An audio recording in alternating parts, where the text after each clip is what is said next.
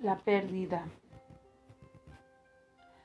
Cualquier pérdida sacude nuestro mundo conocido, nuestra rutina, el orden de las cosas, desde la más pequeña que nos da coraje, como perder las llaves o que nos roben la cartera, hasta la más grande e irreparable que nos devasta como la muerte de un ser querido.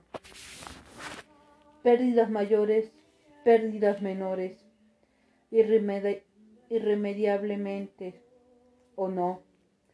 Todas aportan su carga de dolor, de estrés y desde luego de enseñanza. Mucha gente ha dicho que lo peor de la pérdida es que la vida no se acaba con ella. Al contrario, sigue adelante con sus exigencias, dejándonos atrás, quitándonos el aliento, demandando de nosotros una fuerza que al menos en ese momento no tenemos. Sin embargo, son esas pequeñas o grandes cosas cotidianas que no podemos dejar de hacer, las que abren pequeñas ventanas en nuestras penas y construye un vínculo con la realidad. Cosas tan sencillas como lavar los trastes, llevar a los niños a la escuela, o tan simples como volver al trabajo. Son de hechos asideros que nos recuerdan que seguimos vivos a pesar de las experiencias y que debemos dejar pasar mucho tiempo antes de volver a la normalidad.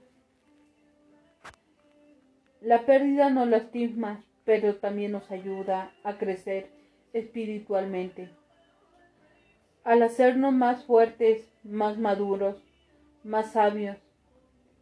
Este tipo de golpes de la vida, que si logramos superar salimos de la experiencia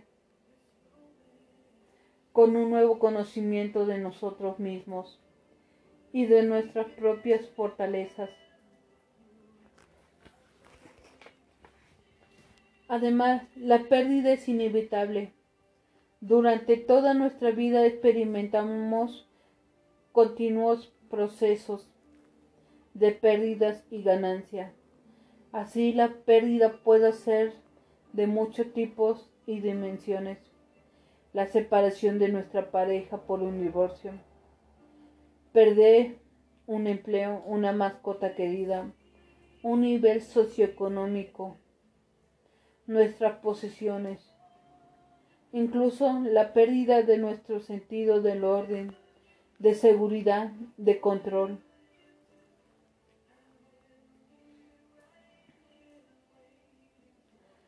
Cualquier Cambio implica también una pérdida.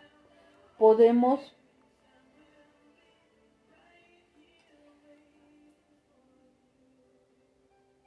perder lo que dejamos atrás. El hecho de sustituir lo que teníamos por algo nuevo puede, puede ser a veces una experiencia difícil, porque siempre implica tomar una decisión quedarnos como estamos o atrevernos a cambiar. Esto último se explica muy bien en una historia sencilla que demuestra la forma extraña en la que a veces funcionamos. Durante muchos años Mari había querido vivir en un cierto fraccionamiento exclusivo y cuando pasaba por ahí de camino a su trabajo, soñaba con poder comprar una de esas bellas casas.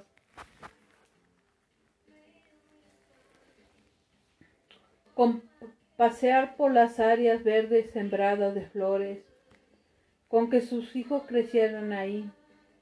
Ella y su marido y sus tres hijos vivían en un fraccionamiento bonito, pero más modesto a cual accedía por una calle que estaba llena de pequeños comercios, desde la cocina económica hasta la que arreglaba todo tipo de aparatos, desde la pollería hasta la tintorería,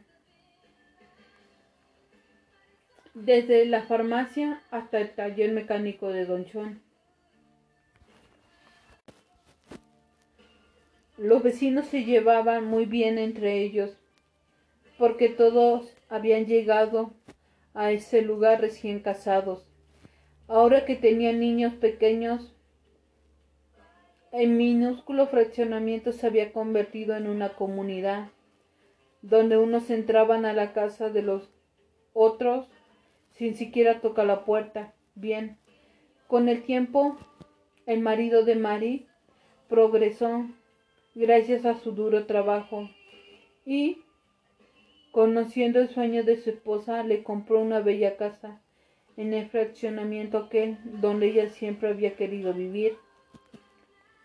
Pero cuando se mudaron allá entró en una depresión que la hacía llorar cuando nadie la veía.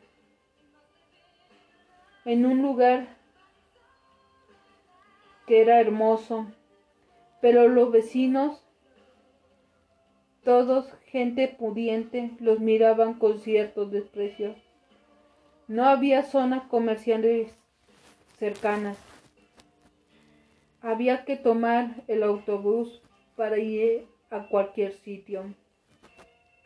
Extrañaba la seguridad que sentía en su barrio, la facilidad de encontrar todo lo que necesitaba, la, la sonrisa de sus amigos, el bienestar que le daba sentirse rodeada de afecto y protegida. Mari se pasó un año haciendo sus compras en su antiguo rumbo, visitando casi a diario a las amigas que había dejado ahí, incluso sintiendo un nudo en la garganta cuando miraba su casa vieja, ahora habitada por extraños. Durante mucho tiempo siguió apegada a ese lugar, donde había vivido tantos momentos felices, sin querer soltarlo. Pero, por un lado, Mari logró su sueño, pero por el otro extrañó su antiguo lugar de residencia. Y el costo de acostumbrarse a esa pérdida y a ese cambio, cuando finalmente lo hizo con la ayuda de ese increíble sanador que es el tiempo, pudo valorar el esfuerzo de su marido aceptar tanto su pérdida como el hecho de que había de seguir adelante con su proyecto de vida y disfrutar su nueva casa.